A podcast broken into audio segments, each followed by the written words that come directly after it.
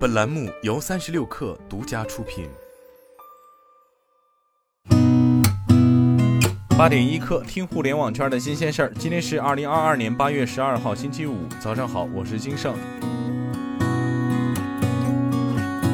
新浪汽车报道，此前有媒体报道小鹏汽车辅助驾驶状态发生车祸。小鹏汽车回应，经核实，八月十号下午，宁波一车主驾驶车辆与前方检查车辆故障人员发生碰撞，发生人员伤亡。我们为本次事故中不幸离世的遇难者感到悲痛和惋惜。目前，交警部门已经立案处理，门店已第一时间已前往现场协助处理。我们将全力配合相关部门进行事故调查，持续跟进后续结果，并协助客户处理后续相关事宜。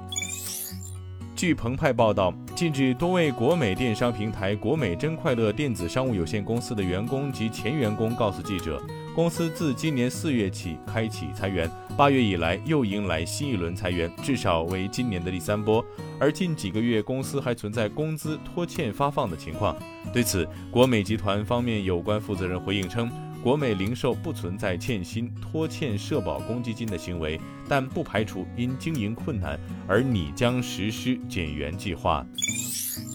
据光明日报报道，在北京海淀知网总部，知网副总经理兼新闻发言人肖红就网友关心问题首次披露多方面信息。针对此前网友对其股权成分认知的情况，肖红回应：目前知网为百分之一百国有控股企业，下设两司一社及中国学术期刊光盘版电子杂志社有限公司、同方知网数字出版技术股份有限公司、同方知网北京技术有限公司。肖红披露，事实上，二零二一年同方知网支付版权费用一点五六亿。主要支付给期刊、学术论文等方面。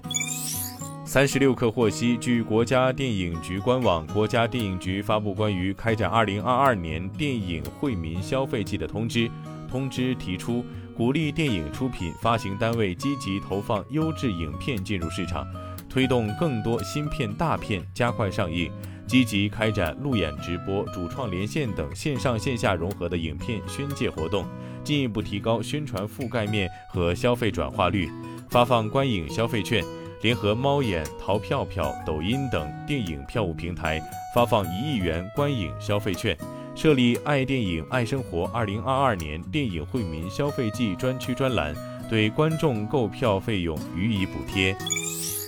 据证券时报报道。工信部办公厅发布关于公布全国工业领域电力需求侧管理第四批参考产品技术目录的通知，要加快工业领域电力需求侧管理参考产品技术推广应用，鼓励引导工业企业改善电能质量，加强用电设备改造和信息化建设，全面提升用能效率和需求响应能力，为促进工业领域能源消费革命发挥积极作用。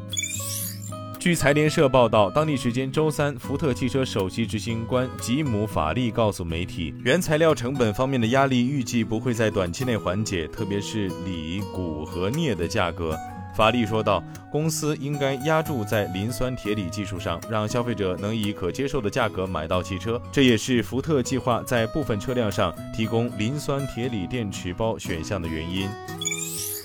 据界面报道，任天堂社长古川俊太郎在接受日专访时说，目前不考虑以调涨旗舰游戏机 Switch 的售价来帮助缓和生产和运输成本日增的缺口，以免吓跑消费者。古川俊太郎说：“我们是在全球的多元娱乐环境下竞争，我们总是从我们提供的娱乐价值来思考定价。”他表示，任天堂迄今为止已卖出一亿套 Switch 游戏，这对维持公司整体业务动能很重要。